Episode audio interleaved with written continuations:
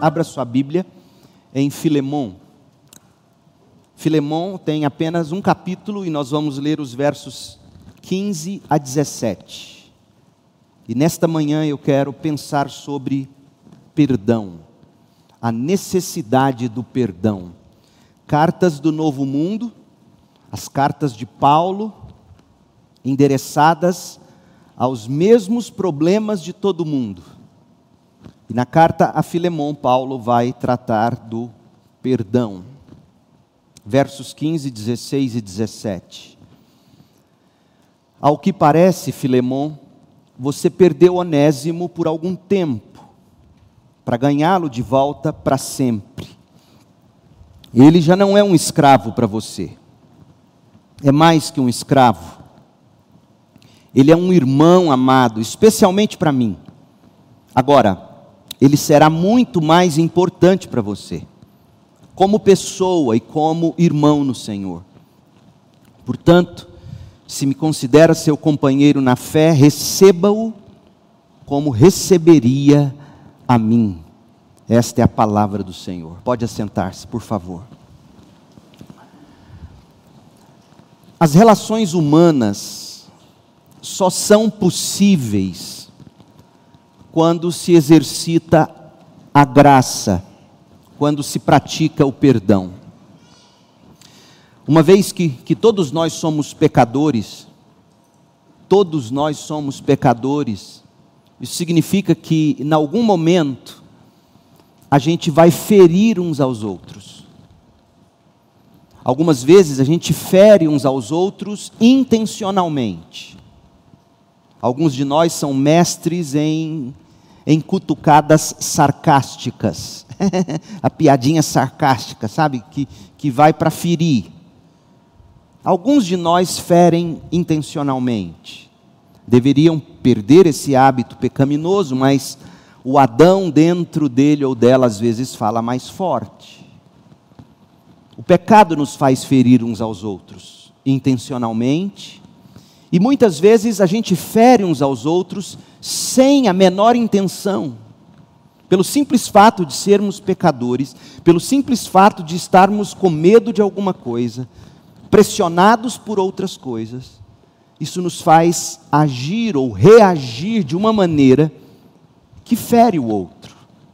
Isso é do ser humano por causa do pecado. Tentar se relacionar, portanto, sem a disposição para perdoar o outro, sem a disposição de buscar em graça reconstruir relacionamentos, vai ser um fracasso se você não praticar o perdão e não exercitar a graça. Por isso que eu iniciei afirmando que as relações humanas só são possíveis quando se exercita a graça e se pratica o perdão. Por exemplo, até os pais, em algum momento, pais poderão ferir os filhos da forma mais cruel. Davi sabia disso. Tanto que ele diz no Salmo 27, versículo 10, ele fala da possibilidade de um pai, de uma mãe, abandonarem o filho. Mesmo que meu pai e minha mãe me abandonem, diz Davi, o Senhor me acolherá. Davi está dizendo que os pais estão suscetíveis pelo pecado a provocarem os filhos à ira, a machucarem os filhos. Os filhos estão propensos a desonrar os pais, a ferir, a machucar, a decepcionar os pais. Pais machucam filhos, filhos machucam pais. Efésios 6, de 1 a 2. E se não aprendermos a exercitar a graça e o perdão nos relacionamentos familiares, a gente vai perder filhos. Chega num ponto na vida e no relacionamento com os filhos, e aqui uma palavra aos pais, especialmente na medida que seu filho cresce. A melhor coisa a se fazer é fazer o que o pai do filho pródigo fez. Ele quer, entregue para ele. Porque ao entregar para Ele, você está cumprindo na vida dele o que Deus faz com o pecador em Romanos 1, 18 em diante. Entrega Ele a si mesmo, na esperança de que ele encontre o caminho. Agora, o que não pode haver na relação pai filho é o pai na insistência, às vezes na melhor das intenções, mas provocando a ira no filho, ferindo, machucando, e o filho retrucando. Ou a gente aprende a viver e a exercitar a graça, o perdão, ou os relacionamentos pai e filho vão ser impossíveis. Relacionamento com empregado, relacionamento com pessoas próximas a nós. Por exemplo, Eclesiastes 7, capítulo 7, verso 21 e 22 diz que as pessoas vão falar mal da gente. Mas a gente tem que se lembrar que a gente também falou mal delas. Olha o que diz o texto, Eclesiastes 7, 21 e 22. Não escute a conversa alheia às escondidas. Pode ser que você ouça seu servo falar mal a seu respeito pois você sabe que muitas vezes você mesmo falou mal dos outros ou de outros. Veja, é impossível se relacionar sem a gente aprender a exercitar a graça e o perdão. As feridas que mais machucam são as feridas do amigo mais íntimo. E amigos íntimos ferem. Aliás, quem mais nos fere são aqueles a quem nós mais amamos. Olha o que Davi narra no Salmo 55, versículos 12 a 14. Eu leio na NVI porque ficou muito claro o que acontecia. Salmo 55, de 12 a 14. Se um inimigo me insultasse, eu poderia suportar. Se um adversário se levantasse contra mim, eu poderia defender-me. Mas logo você, meu colega, meu companheiro, meu amigo chegado, você com quem eu partilhava agradável comunhão enquanto íamos com a multidão festiva para a casa de Deus. Logo você que comia na minha mesa. A gente precisa saber experimentar e repartir a graça, do contrário, vai ser impossível para você se relacionar. Uma vez que entrou no mundo pela incredulidade, pela desobediência de Adão e Eva, o pecado destruiu os nossos relacionamentos. E o resultado é que a gente fere e a gente é ferido. E com medo a gente vive se escondendo atrás de árvores para não ter que encarar Deus face a face, ou vivemos nos vestindo de folhas, porque temos vergonha do próximo, do nosso semelhante. É a história de Gênesis 3, de 6 a 10. A gente precisa do perdão. A gente precisa do perdão de Deus, do perdão uns dos outros. A gente precisa perdoar, a gente precisa ser perdoado. Nós precisamos do tipo de amor que cobre uma multidão de pecados. Tiago 5, verso 20, 1 de Pedro 4, 8. Nós precisamos do tipo de amor que cobre uma multidão de pecados. Até aí tudo bem, aí, mas você deve estar se perguntando, pastor, isso é possível? É possível mesmo perdão e restauração? Eu não acredito. Como isso é possível? Esse, esse amor cristão, fraternal, de que o Senhor está falando, realmente funciona? mesmo em situações de extraordinária tensão, em situações de dor, em situações de dificuldade, será que, que essa graça perdoadora, esse amor que cobre uma multidão de pecados, será que isso funciona em toda e qualquer situação? Você já deve ter feito essa pergunta. Funciona, por exemplo, entre um proeminente proprietário de escravos e um de seus escravos fugitivos? Será que esse tipo de amor fraternal, de graça e perdão, funciona para promover a justiça social? Ou que de fato as sociedades precisam é da luta de classes? Porque quando a gente olha para a carta a Filemon, a gente descobre que que a graça e o perdão não somente funciona, como é a única coisa capaz de de fato promover restauração e justiça social. Não são as lutas de classe.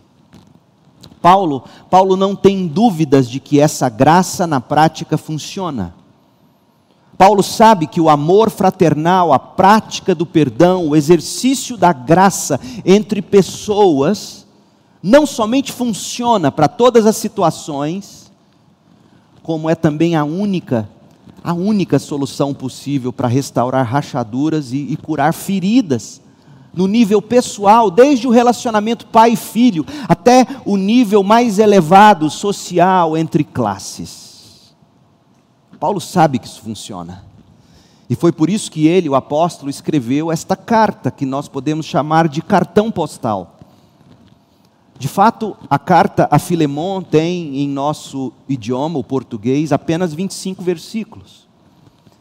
Nós poderíamos chamar esta não de carta, mas de nota do coração. É uma nota que Paulo deixa para Filemão. Paulo está apelando ao que ele considera como seu amado colaborador. Ele diz isso e nós leremos daqui a pouco. Filemão, ele, ele, ele é o amado colaborador de Paulo e Paulo apela a ele em prol de Onésimo. Alguém que, da perspectiva do mundo antigo, Onésimo, não passava de um ladrão, de um desertor, de um ex-escravo sem valor, mas que, segundo Paulo, havia se tornado irmão, irmão de Paulo mesmo e irmão também de Filemão em Cristo. E aí, com muito tato, com muita ternura, Paulo escreve esse cartão postal pedindo ao dono de Onésimo por direito, direito romano, que receba o servo fugitivo de volta com a mesma gentileza com que receberia o próprio Paulo. E qualquer dívida que Onésimo porventura pudesse ter com Filemão, Paulo promete ele mesmo saldar. Eu vou pagar se Onésimo te deve. Conhecendo Filemão, como Paulo conhecia, Paulo estava confiante de que o amor fraternal e o perdão venceriam e sairiam ah, vencedores no sentido de, de curar aquele relacionamento, para o bem de Filemão e Onésimo, para o bem da igreja em Colosso, que se reunia na casa de Filemão, para o bem do reino de Deus, e principalmente para a glória do próprio Deus. Então, desse modo, nós vemos nesta carta um princípio que governa os relacionamentos dos cristãos em qualquer nível: o amor fraternal e a necessidade do perdão. Nós vamos ler a carta daqui a pouco, mas e você vai ver que a leitura da carta sugere que um escravo chamado Onésimo havia roubado o seu dono ou de alguma forma havia defraudado o seu senhor e depois fugiu. Agora preste atenção, como é que ele que coincidência é essa? Como é que ele foi parar na mesma cela de Paulo em Roma? Já que a rota de fuga do escravo partiu de Colossos, a cidade onde ele morava, e o destino foi Roma. É, certamente ele achou que em Roma ele poderia se perder no anonimato, no meio da multidão. Roma era a maior cidade do mundo daquela época, fala-se em um milhão de habitantes.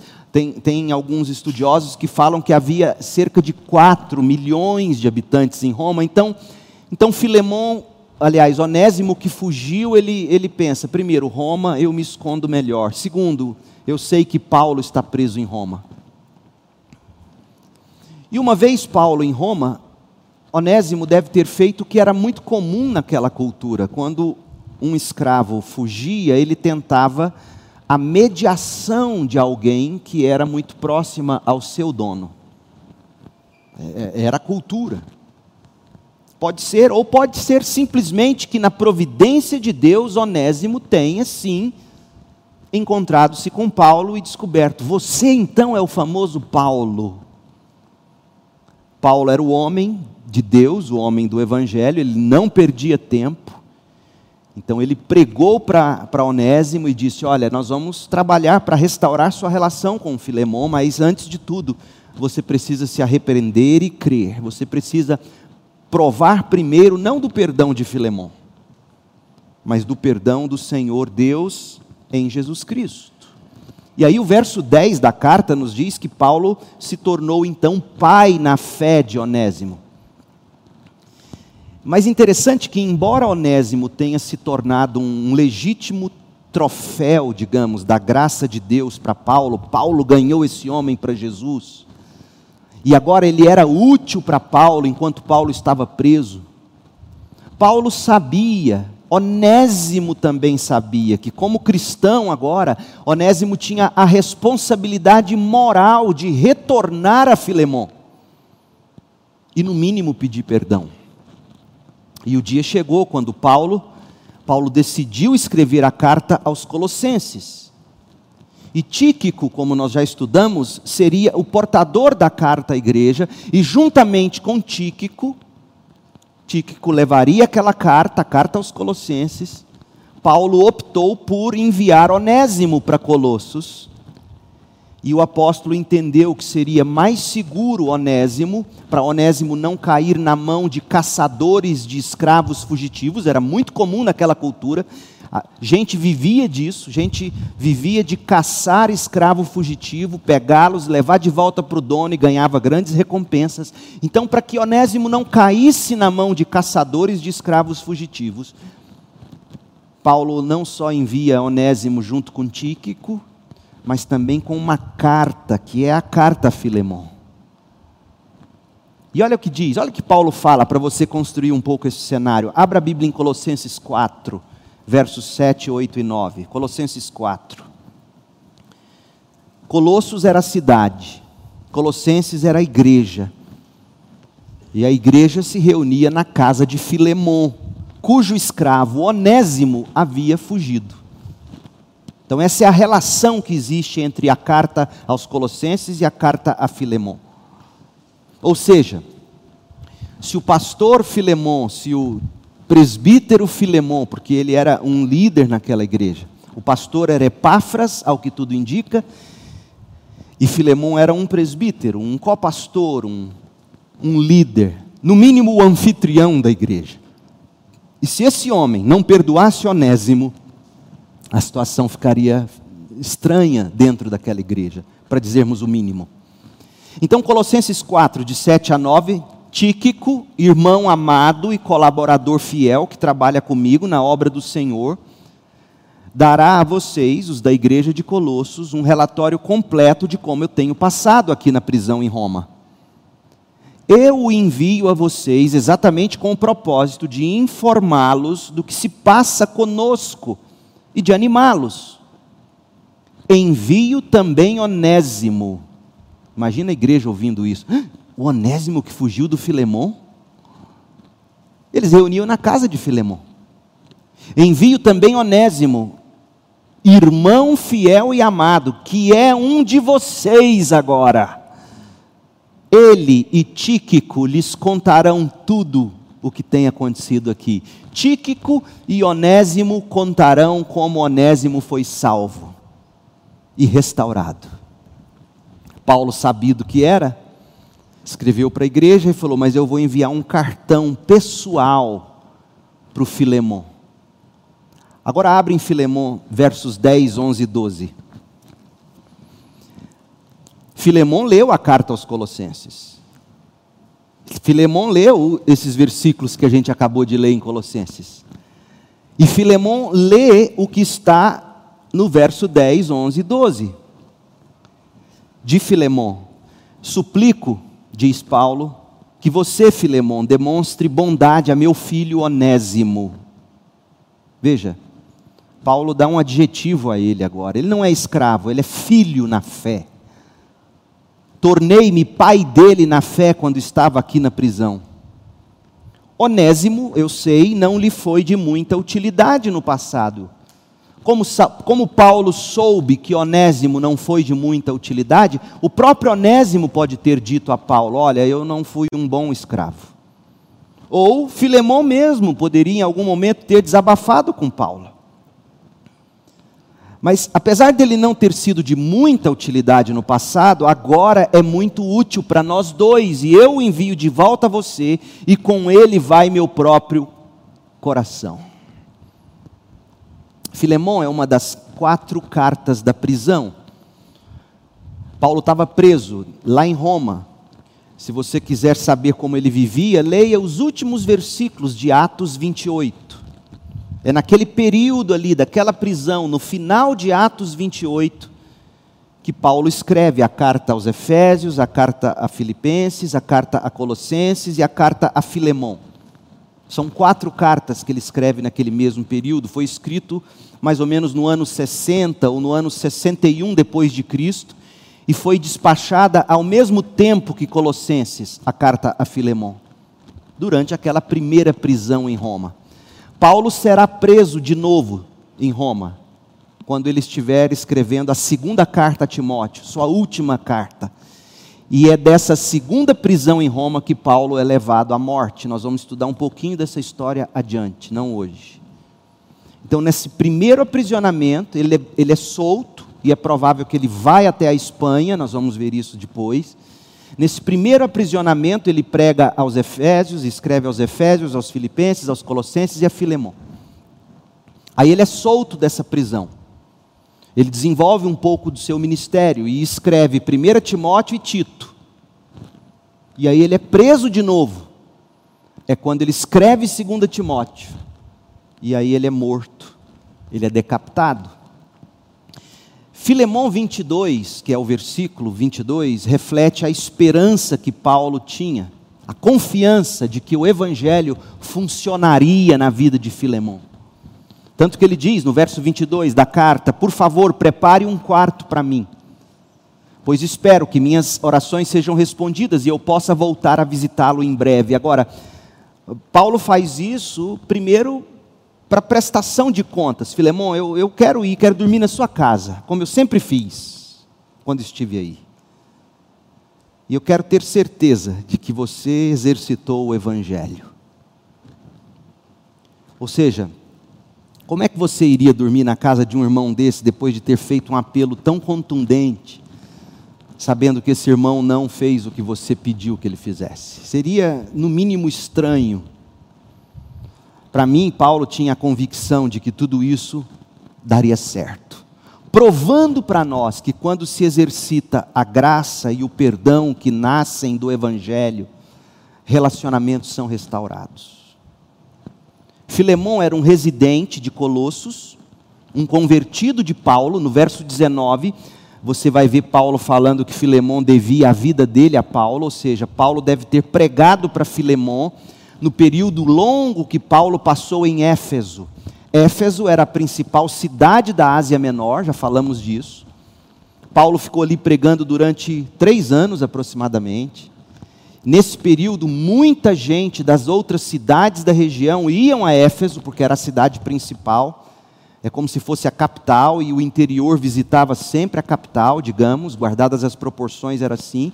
E nessas, Epáfras, que foi quem organizou Colossos, a igreja em Colossos, se converteu. Filemão se converteu.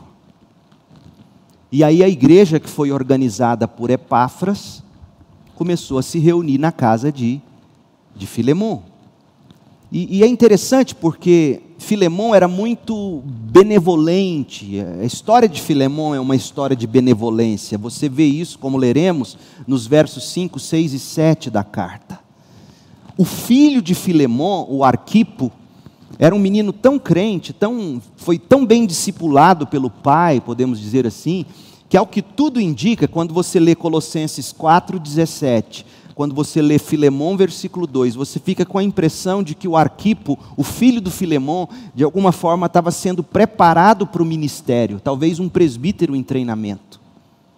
Alguém que se tornaria um pastor em alguma outra localidade.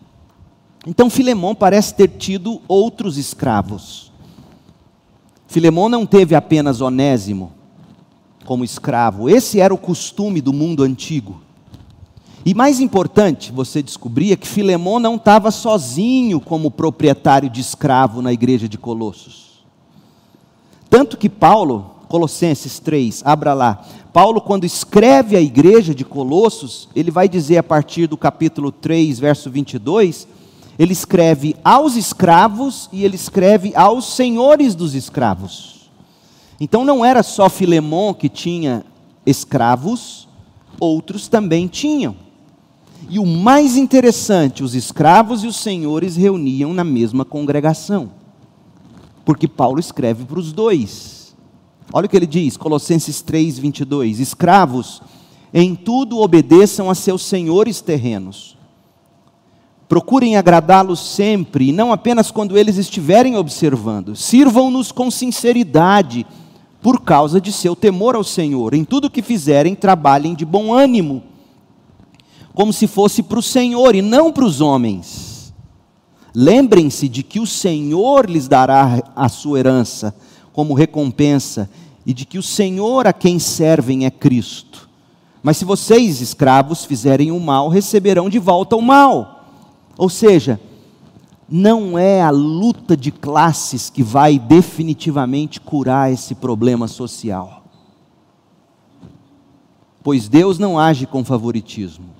Aí agora a palavra aos senhores: Senhores, sejam justos, sejam imparciais com seus escravos. Lembrem-se de que vocês também têm um Senhor no céu.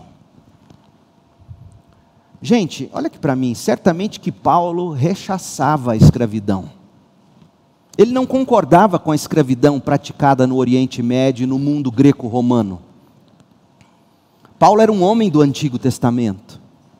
No Antigo Testamento, por exemplo, o escravo sempre mantinha algum conjunto de direitos e era visto como pessoa criada à imagem e semelhança de Deus.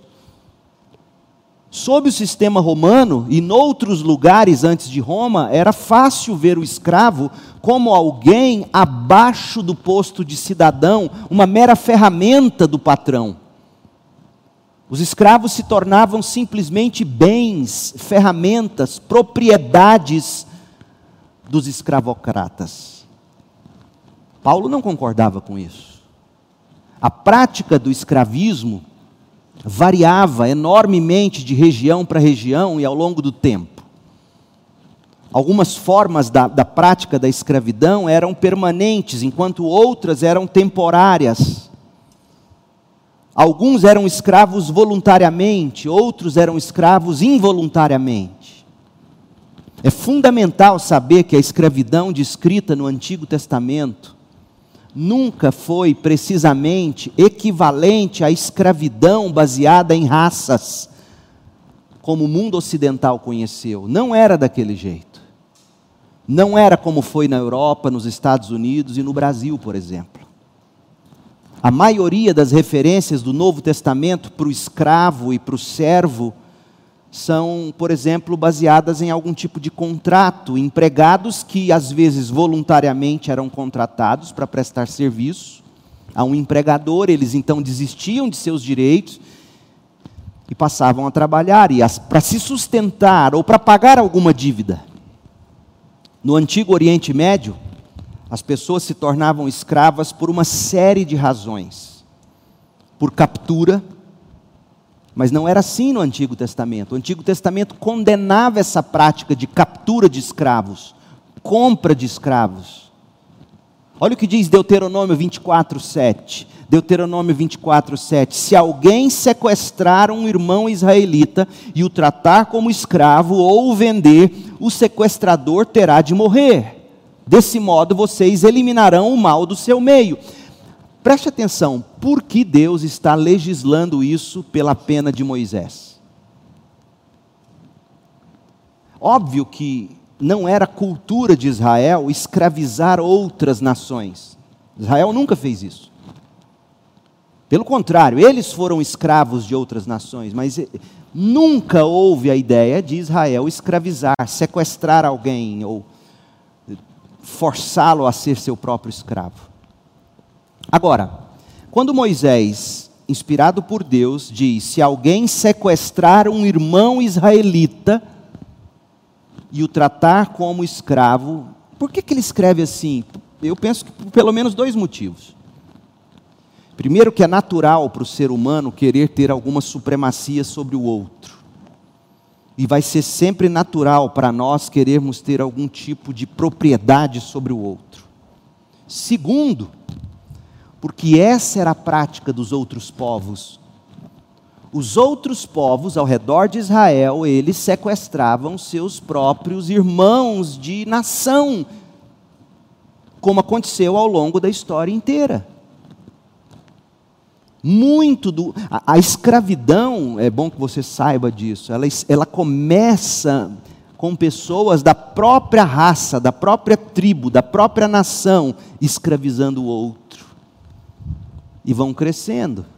E daí vão escravizando outras nações. Então, primeiro, Israel nunca foi orientado, pelo contrário, a escravizar outros povos. Segundo, nunca se permitiu que um israelita sequestrasse, capturasse, subjugasse um irmão na escravidão. Eu digo isso para dizer que Paulo, portanto, jamais diria amém para o que nós vimos acontecer no mundo ocidental. E também não dizia amém para o que ele via nos dias dele, em Roma, entre os greco-romanos. Então, por que que Paulo não foi mais contundente contra a escravidão? Alguém poderia perguntar. Porque Paulo sabia que não é pagando mal com o mal que a gente resolve um, um problema crônico da sociedade, como era a escravidão. Ele sabia que não seria assim. Ele sabia que a melhor maneira de se destruir a escravidão era fazer o que ele fez quando ele escreve aos Colossenses, quando ele escreve aos Efésios, quando ele escreve a Filemon, dizendo: patrões, sejam justos Filemão, receba esse homem como seu irmão, ele é, ele é meu irmão, ele é meu filho. Receba ele assim, seja justo com ele. E você, Onésimo, volta lá e pede perdão. Refaça o que você fez de errado. E a partir dessa relação nasce a verdadeira cura para a sociedade. É tanto, meu povo, e quem te disser o contrário disso, é, é, não está sendo honesto com a história, a abolição da escravidão, ela nasce da visão de mundo judaico-cristã. Não fosse o cristianismo e os princípios de Paulo aqui nessa carta, é bem provável que ainda para nossa tragédia, tristeza e lamento estivéssemos vendo acontecer a escravidão no mundo ainda. É verdade que homens, por exemplo, como Jonathan Edwards, teve escravo na casa dele. Mas se você for honesto e ver como ele tratava o tal, levando em consideração toda aquela cultura em que eles estavam inseridos, mas é fruto daquela cultura puritana, Wilberforce na Inglaterra e outros nos Estados Unidos, é fruto dessa, dessa visão onde eu tenho que tratar o outro independentemente do sexo, da cor, da raça, eu tenho que tratar o outro em Cristo como um irmão. É fruto dessa visão que o mundo chega num ponto em que não tolera mais, não aguenta mais, não dá para fazer Onésimo dormir lá na senzala. Ele é meu irmão, ele come na minha mesa. O cristianismo, portanto, ele implodiu a escravidão de dentro para fora. Houve exageros na história? Houve erros da parte de próprios cristãos? Sim, houve. Mas não foi isso que Paulo intencionou. Agora, se você quer ter uma ideia de que Paulo era de fato contra a escravidão nos moldes como a gente conhece, nos moldes como a gente lê nos livros de história. Se você quer ter certeza de que Paulo entendia Deuteronômio 24, verso 7, abre em 1 Timóteo 1 e veja como ele combateu sim a escravidão. 1 Timóteo 1, de 9 a 11. Pois a lei não foi criada para os que fazem o que é certo. A lei não foi criada para justificar a gente. Nós não seremos justificados pela lei. A lei foi criada para mostrar que a gente é transgressor, que a gente é rebelde, nós não temos o caráter de Deus, o pecado nos destruiu. A lei foi escrita para os transgressores, os rebeldes, os irreverentes, os pecadores, os ímpios, os profanos. A lei foi escrita para condenar os que matam pai, mãe, cometem outros homicídios, para os que vivem na imoralidade sexual, para os que praticam a homossexualidade e também para os sequestradores. Quem são esses sequestradores? Os sequestradores são os escravizadores, os escravocratas. Paulo está dizendo: a lei condena a escravidão. Então é no mínimo injusto quando um pregador como um famoso aí, esses dias foi pregar na igreja dele, que está no YouTube publicamente, quando ele fala aqui que o cristianismo não foi tão contundente assim contra a escravidão. É no mínimo injusto. Porque Paulo está dizendo, a lei é contra os sequestradores. Filemon, você agora é cristão. Você não pode simplesmente receber Onésimo, fazer de conta que nada aconteceu e continuar com correntes na canela dele. Ele é seu irmão. Você vai perdoá-lo, você vai recebê-lo, ele vai ser importante para você como ele é para mim. Então a lei condena os escravizadores, os traficantes de escravos, a lei condena os mentirosos, os que juram falsamente. A lei condena esses pecados todos. E tudo isso só é curado, Paulo vai dizer no verso 11, 1 Timóteo 1,11, pelo Evangelho. Ele vai dizer: olha, os que juram falsamente ou que fazem qualquer outra coisa que contradiga o ensino verdadeiro, que contradiga o Evangelho, que vem das boas novas do Evangelho glorioso, confiado a mim por nosso Deus bendito. Paulo nunca promoveu lutas de classes porque Paulo sabia que lutas de classes não cura feridas. O cristão não é em lutas de classe. O cristão, ele abre mão, ele pede perdão, ele reconhece seus erros, ele, ele repara, ele restitui, ele, ele entende que a cura é de dentro para fora. Então, a carta aos Colossenses especialmente o texto que está em Colossenses 3, 22, até o capítulo 4, verso 1, juntamente com a carta a Filemon, juntamente com o trecho lá de Efésios, é o que dá a resposta apostólica, é o que fornece diretriz evangélica para as relações senhor-escravo. Em oposição às práticas mundanas, inclusive romanas, sobre o assunto.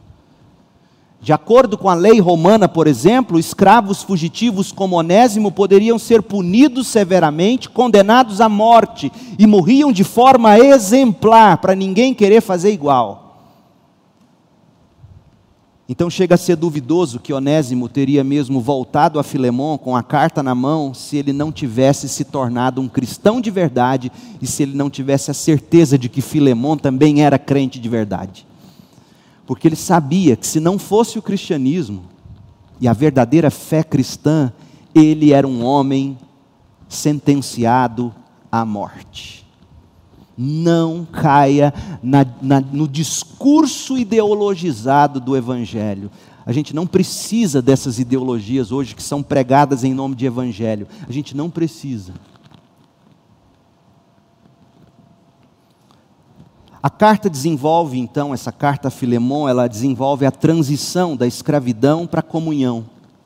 Que só é possível, gente, pelos laços do amor e do perdão que o Evangelho prometem. Então vamos ler a carta e vamos ver como Paulo trata dessas questões. E aqui fica uma palavra para os pais, porque para, para os casais, para os amigos, porque muitas vezes a gente condena, a gente como crente, a gente condena as lutas de classes. Mas o que a gente faz na prática, de repente, na relação marido e mulher, pai e filho, é uma luta de classe. É o pai ou a mãe impondo e o filho brigando de volta, ou o marido impondo e a mulher brigando de volta. E Paulo e a Bíblia vai dizer para nós, o profeta Zacarias, não é pela força, não é pelo poder, é pelo meu espírito não seria pela força que a escravidão seria abolida, e não foi. É pelo poder do Evangelho. E se nós entendermos isso, se nós praticarmos isso, Se nós sairmos daqui nessa manhã, após lermos a carta como leremos e iremos à mesa, você vai ver o quanto você começa a sarar as feridas de relacionamento dentro da sua casa, na relação com outras pessoas. Para mim, preparar essa mensagem essa semana, numa das semanas mais difíceis do meu ministério, e aprender lições fundamentais sobre o que significa submeter-se, arrepender-se, pedir perdão, restabelecer relacionamentos. Faz parte, meu povo. Talvez você, ao participar da mesa nessa manhã, entenda que você tem que sair daqui nesta semana, procurar alguém, e sarar, e sanar. Sabe por quê? Porque, como veremos hoje à noite, quando a gente for estudar 1 Timóteo, se Deus nos permitir voltar hoje à noite, nós vamos ver a, a carta a Timóteo, Paulo falando da liderança, como é importante uma liderança que contribui para a construção de uma sociedade radicalmente diferente do mundo que é a igreja. Eu tenho dito e repito: igreja é o showroom da nova sociedade. Igreja é o apartamento decorado de como tem que ser a sociedade, a começar aqui dentro de nós. E a carta Filemon, ela vem de cheio para nos dizer como é que a gente restaura problemas sociais, problema com empregado e patrão, problema com filho e pai, problema com marido e mulher, problema de irmão com irmão, problema de qualquer um com outro. Olha o que diz a carta. Nós vamos dividir a carta em três partes, porque ela se divide em três partes muito claras. Nós temos nos versos de 1 a 7 a apreciação de Paulo por Filemão. Paulo está em ações de graças, mostrando o quanto ele apreciava seu filho na fé, Filemão, o que deveria perdoar Onésimo. A apreciação de Paulo por Filemão. Do verso 8 ao 17, o apelo de Paulo em favor de Onésimo. O apelo de Paulo em favor de Onésimo, de 8 a 17. E do 18 ao 25, a afirmação de Paulo diante do caso. A afirmação de Paulo diante do caso. Então vamos lá. Primeiro, a apreciação de Paulo por Filemão, versos de 1 a 7. Paulo saúda Filemão e nessa saudação ele revela o quanto ele apreciava aquele homem cristão chamado Filemão. E a gente, a gente pode olhar para esse trecho de 1 a 7 e ver pelo menos três coisas que ele apreciava em Filemão. Você vê Paulo apreciando a família de Filemão. Você vê Paulo apreciando o homem Filemão, o homem crente, o homem fiel. E você vê Paulo apreciando os frutos da vida desse homem. A família, a fé e os frutos. Era tudo o que Paulo apreciava em Filemão. Vamos lá, Filemão, um homem de família, versos 1, 2 e 3. Versos 1, 2 e 3. Um homem de família, e Paulo apreciava isso. Se nós somos a igreja, que é o apartamento decorado para o mundo, o mundo tem que olhar para nós e tem que ver esse tipo de família. Se não conseguirmos, e muitas vezes não vamos conseguir, esse é o alvo.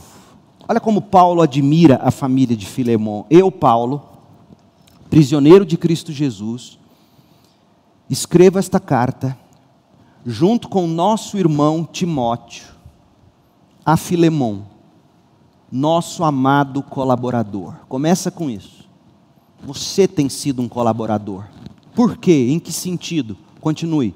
Eu também escrevo a carta à nossa irmã Áfia, que é sua esposa, Filemon, e escrevo essa carta a Arquipo, nosso companheiro na luta. Ou seja, Arquipo já estava de algum modo envolvido no ministério. E escrevo essa carta também à igreja que se reúne na sua casa. Que Deus, nosso Pai e o Senhor Jesus Cristo lhes dê em graça e paz. Então, Paulo aqui expõe quem era a família de Filemão e o quanto ele admirava. Era mulher, filho, casa, tudo envolvido no ministério. Existe um, um ditado que, que, que, se coloca, onde diz a prioridade do homem é Deus, a, a família, depois a igreja. Uh, eu não colocaria nesses termos. A prioridade é tudo ao mesmo tempo. Há momentos em que eu vou ter que dar mais atenção para a família, para um filho em particular. Há momentos em que eu vou ter que dar mais atenção para o meu ministério na igreja, para a minha vida no trabalho. Porque nós não temos como com, colocar em compartimentos as áreas das nossas vidas, da nossa vida. Nossa vida é, é, é, é um ser, é um todo. Aí essas pessoas que, que colocam em compartimentos, elas pegam Efésios e dizem, olha lá, Paulo começa Efésios 5 falando da família, não sei o quê. Tá, mas até o capítulo 4, Paulo só falou da igreja. Meu povo, deixa eu te dizer uma coisa: é na igreja que você aprende a relacionar, não é na família. Na família, seja honesto, fala para mim. O Nivaldo tem um problema com o irmão dele. Geralmente, o que, que a gente faz? O Nivaldo vira a cara para o irmão e diz: Eu não piso mais na sua casa. Não é assim? Na igreja, nós vamos sentar na mesma ceia agora. Não tem como o Nivaldo virar para o irmão Fátimo e falar assim: Eu nunca mais piso na sua casa. Eles pisam na mesma igreja. A gente aprende a pedir perdão e a perdoar na igreja. E uma vez aprendendo isso, a gente pratica isso em casa. Não é o inverso. Nunca foi o inverso. A igreja que ensina, a igreja é quem modela. A mesa, a ceia do Senhor nos obriga, pelo menos uma vez no mês, sentarmos juntos e conferirmos se eu tenho algum problema com a Neila, se eu tenho algum problema com Valdinei, ou com alguém que eu conheço fora daqui. Então Paulo está mostrando para nós que o homem de família, a família de um homem é na igreja, é a igreja e vice-versa. Você não pode querer criar sua família a parte da igreja, e eu tenho visto isso acontecer muito nos últimos tempos. E graças a Deus, porque muitos de vocês têm conseguido ter uma condição financeira que os pais de vocês não tiveram. Graças a Deus pela condição financeira, mas essa condição financeira, em alguns casos, tem sido problema. Porque os filhos, agora com os netos, ou os filhos dos pais né, que tiveram a dificuldade, agora têm seus próprios filhos. Então, o que, que eles fazem? Eles se blindam morando nas suas, nos seus condomínios, nas suas casinhas confortáveis, nos seus passeios bacanas, se isolam e não convivem como igreja. Isso é uma desgraça na prática. A longo prazo, se você não tentar mudar o curso dessa história, você vai ver o preço na vida dos filhos. Porque não, você não tem como criar a sua família fora da convivência com o corpo que é a igreja. E Paulo está mostrando isso para nós. Isso aqui é um modelo, ele, ele, ele elogia, ele bendiz Filemão por isso. Que bom que a sua irmã, que a sua esposa Áfia está envolvida. Que bom que Arquipo já está no ministério. Que bom que essa igreja reúne na sua casa. E Paulo faz mais do que isso. Paulo diz: Filemão, você tem um problema pessoal para responder. E é aqui que essa carta vai na boca do estômago do Iramar, por exemplo. Eu gosto de usar exemplos não para dizer que eles estão na pior, porque a coisa fica mais pessoal, não tem nenhuma coisa. O Iramar não faz isso, mas digamos. Iramar, a igreja reúne na sua casa. Você tem um problema pessoal com seu empregado. E eu vou dizer para você que você tem que perdoar esse camarada mas eu quero que a igreja tenha conhecimento dessa carta. É, é isso que Paulo está fazendo. Paulo está expondo o problema pessoal de Filemão. Expondo a igreja. Em, algum, em alguma medida. E para quê? Porque Paulo sabe que é prestando contas à comunidade da fé que nós verdadeiramente crescemos. Nós somos família. O mesmo sangue nos une, o sangue de Cristo, que vale mais do que o seu sangue hereditário. vale mais do que seu sangue hereditário. Nós passaremos a eternidade uns com os outros em Cristo. E muitos daqueles que são sangue verdadeiramente nosso não estarão lá conosco, infelizmente.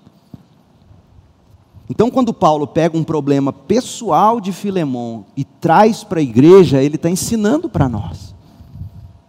Muitas vezes o seu problema, o seu problema de família, ele só será resolvido se de alguma forma, em alguma medida, você trazer isso para outros irmãos da igreja e dizer: me ajude, eu não estou conseguindo lidar. Ouça o que eu tenho feito e, me diga, por favor, em nome de Jesus, é a melhor maneira de eu lidar com isso? A gente precisa disso, meu povo. Quando a gente termina os cultos e fica conversando aqui fora, isso, isso não, é, não é por acaso. É aqui que a gente começa a estreitar relacionamentos e conhecer uns aos outros, para a gente poder ajudar uns aos outros. Então, Paulo aqui está admirado, ele está apreciando o fato de que Filemão é um homem cuja família está na igreja, cuja igreja é a família. Ele mistura isso. O problema é que a gente pensa em igreja em termos de atividades, em termos de programa, mas não é disso que eu estou falando. Eu estou falando de relacionamento, de convivência pastor Leandro vai errar com vocês, vai chegar aqui em algum tempo, vai pedir perdão. E vocês vão ver o pastor Leandro errando, acertando, se arrependendo, e vocês vão dizer: é assim que eu tenho que fazer. O bom pastor é esse, o bom líder é esse, que modela não apenas nos seus acertos, mas também em seus erros, porque a gente erra.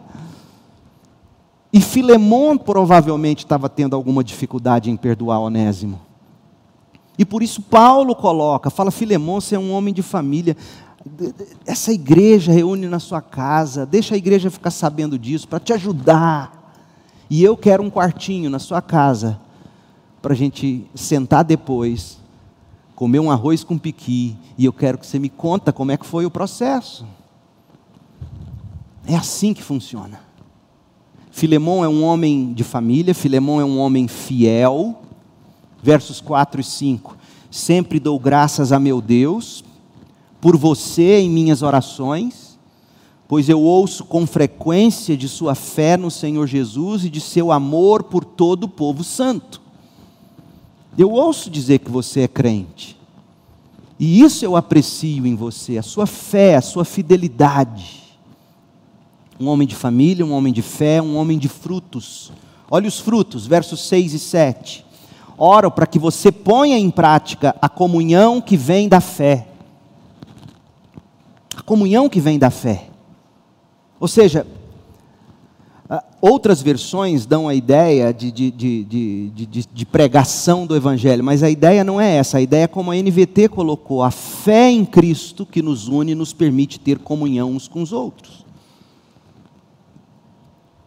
E Paulo está dizendo: isso é um fruto que a, gente, que a gente vê na sua vida. Ponha em prática isso. Como? À medida em que entender e experimentar todas as coisas boas que a gente tem em Cristo. Então, sabe como é que a gente se torna um melhor perdoador? É na medida em que você experimenta o quanto em Cristo você foi perdoado. É isso que Paulo está dizendo. Quanto mais você entende quem você é, um pecador à parte da graça de Deus, um, que merecia condenação eterna. Quanto mais você entende quem você é, quanto mais você entende Eclesiastes 7, 22, por exemplo, que diz: Olha, não dê ouvido, você vai ouvir alguém falar mal de você, mas lembre-se, você também falou mal. Quando você entende isso, e como a graça de Deus é ministrada à sua vida pelo Espírito, na mediação do Filho Jesus Cristo, quando você entende isso, você começa a saber a praticar a comunhão. Você começa a pegar mais leve com o filho, com o marido. Você começa a entender que se você tem que ter paciência com esse sujeito, que é o seu marido, ele também tem que ter com você. Ou você acha que você é anja? Não, pastor, mas eu tenho menos defeito. Tudo bem, é verdade. Mas o 1% de defeito que você tem é incômodo bastante. Então, Paulo está ensinando a gente a experimentar essas coisas boas em Cristo, a ter conhecimento disso, para a gente saber exercitar essa comunhão que vem da fé. Seu amor, meu irmão Filemão, tem me dado muita alegria, tem me dado conforto, pois a sua bondade tem revigorado o coração dos crentes. Olha que coisa linda, olha que fruto de vida um homem cujo amor e cuja bondade revigora o coração de quem ouve a respeito. Então é aqui, Paulo. Paulo está apreciando a pessoa de Filemão. Agora ele apela ao homem. Ele vai apelar, o apelo de Paulo em favor de Onésimo, de 8 a 17. E aí ele se baseia no caráter de Filemão que está sendo construído no Evangelho. E é interessante isso aqui vale para tudo na vida. Paulo não apela é, com base em ordem, apesar dele ter direito de ordenar, ele vai dizer. Ele não apela dizendo: Olha, eu sou seu pai na fé, você tem essa obrigação de me obedecer. Para o seu bem, digamos. Aí Paulo diz: Eu não vou fazer isso. Primeiro, que eu estou lidando com um adulto segundo, com um crente, terceiro, que se não for pelo Espírito, mudando seu coração, você pode até fazer o que eu mando, mas não restaurará de verdade lá dentro. Ô oh, meu povo, se a gente aprendesse isso, na medida em que a gente cresce, filhos crescem, a gente briga menos, a gente não bate mais, a gente conversa. Marido e mulher, é conversa, é diálogo, e é isso que Paulo vai fazer. Você faz os apelos do Evangelho, você coloca de forma cheia de graça e de verdade, mas, mas olha, o argumento de Filemão, básica de Paulo a Filemão, é basicamente o seguinte: você tem que perdoar, porque vai fazer bem a você. Primeiro. Segundo, você tem que perdoar, porque vai fazer bem a Onésimo. Terceiro, você vai perdoar porque vai fazer bem para mim. Então pense no bem que isso vai produzir, Paulo está dizendo. Olha o que ele fala: perdoe porque vai fazer bem a você. 8 a 15, ele diz: Por isso, por isso que, pelo seu caráter que eu acabei de descrever no verso 7, quem você é, esse homem de Deus que você é, ainda que eu pudesse exigir em Cristo que você faça o que é certo, ainda que eu pudesse exigir, eu prefiro pedir com base no amor. Eu, Paulo, já velho e agora prisioneiro de Cristo Jesus. Ele chama atenção para o estado dele, ele chama atenção para a idade dele, ele chama atenção para o preço que ele estava pagando por ser fiel ao Evangelho. Porque, gente, toda vez que você tem que pedir algo para alguém ou perdoar alguém, você vai pagar um preço. Geralmente o preço a ser pago é a gente enterrar o ego da gente. Então é um preço que tem que ser pago. Porque aquela ofensa feita contra mim, contra você, já foi lançada na cruz. E se a pessoa que nos ofendeu não se arrepender, ela será condenada eternamente. Está vendo como o Evangelho serve para restaurar relacionamentos? E Paulo está dizendo: eu não vou exigir, eu vou apelar com base no amor. Suplico, verso 10, que, que demonstre bondade a meu filho Onésimo. Tornei-me pai dele na fé quando estava aqui na prisão. Onésimo não lhe foi de muita utilidade no passado, mas agora é muito útil para nós dois. Eu o envio de volta a você, e com ele vai o meu coração. Gostaria de mantê-lo aqui comigo enquanto estou preso por anunciar as boas novas. Assim ele me ajudaria em seu lugar. Ou seja, você que tinha que estar me ajudando. Mas eu nada quis fazer sem o seu consentimento. Meu desejo era que você ajudasse de boa vontade, não por obrigação. Veja, é possível mudar por obrigação, mas não glorifica a Deus e não produz mudança genuína. Ao que parece, você perdeu Onésimo por algum tempo para ganhá-lo de volta para sempre. Filemão, perdoa, vai fazer bem para você. Você vai ganhar um irmão, você vai ganhar um amigo, você vai ganhar um colaborador. Perdoa. Segundo, o bem que o perdão faz ao que é perdoado. Verso 16: Onésimo já não é um escravo para você. Ele já não é um escravo para você.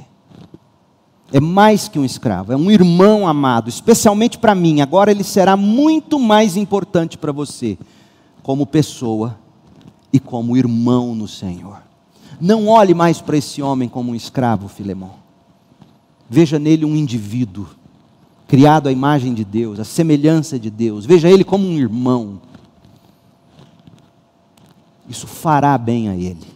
Fará bem a você, fará bem a ele, fará bem a mim Olha o verso 17. Portanto, se me considera seu companheiro na fé, receba-o como receberia a mim.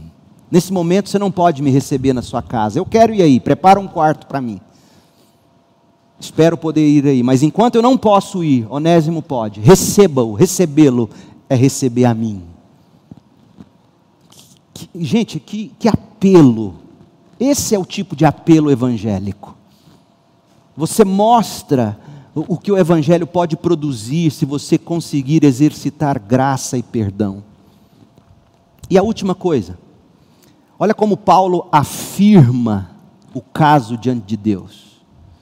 Ele fez sua apreciação, ele demonstrou essa apreciação dos versos de 1 a 7, ele fez seu apelo, verso de 8 a 17. Agora, concluindo a carta, ele ele vai fazer afirmações que reafirmam o Evangelho.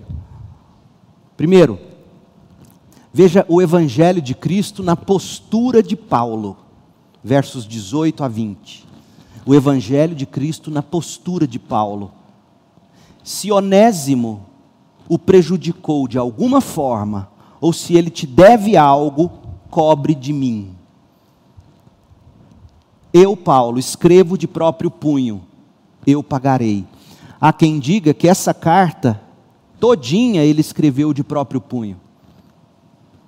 Outras ele ditava, a gente já falou disso, e no final ele apenas assinava. Há quem, quem entenda que essa teria sido escrita eh, todinha por ele, mas em todo caso, no mínimo ele escreveu isso. Eu, Paulo, escrevo de próprio punho, eu vou te pagar o que Onésimo te deve.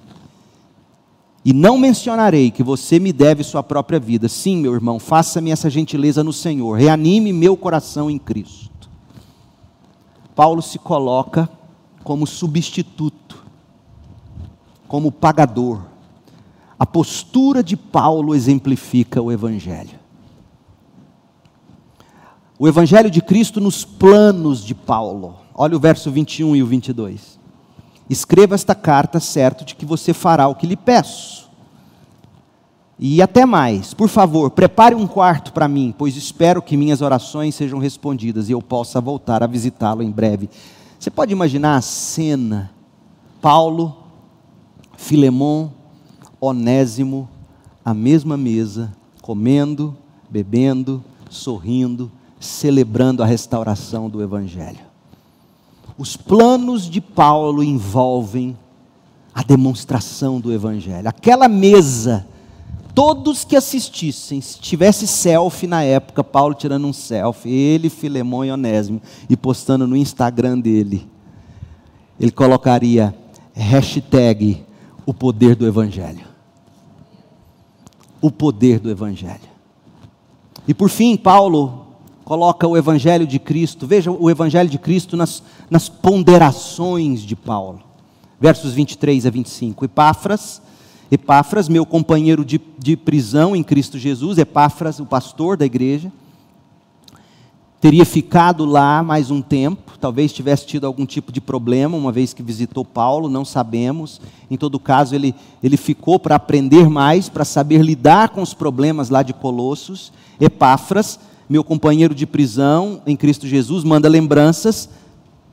Marcos, Aristarco, Demas e Lucas. Marcos era o homem com quem Paulo tinha tido uma rusga e agora estava junto.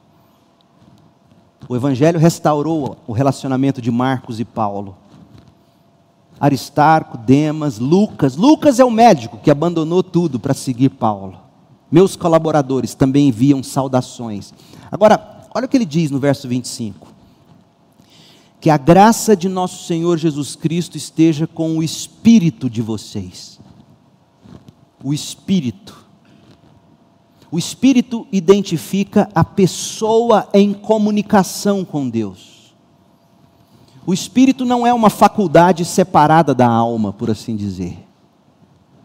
Aqui é uma designação de uma função da parte espiritual do homem, que a graça do Senhor Jesus Cristo esteja, cubra, inclusive, esse momento mais íntimo que você tem com Deus, ou seja, o perdão que você tem que conceder a Onésimo tem que partir aí do íntimo do seu coração.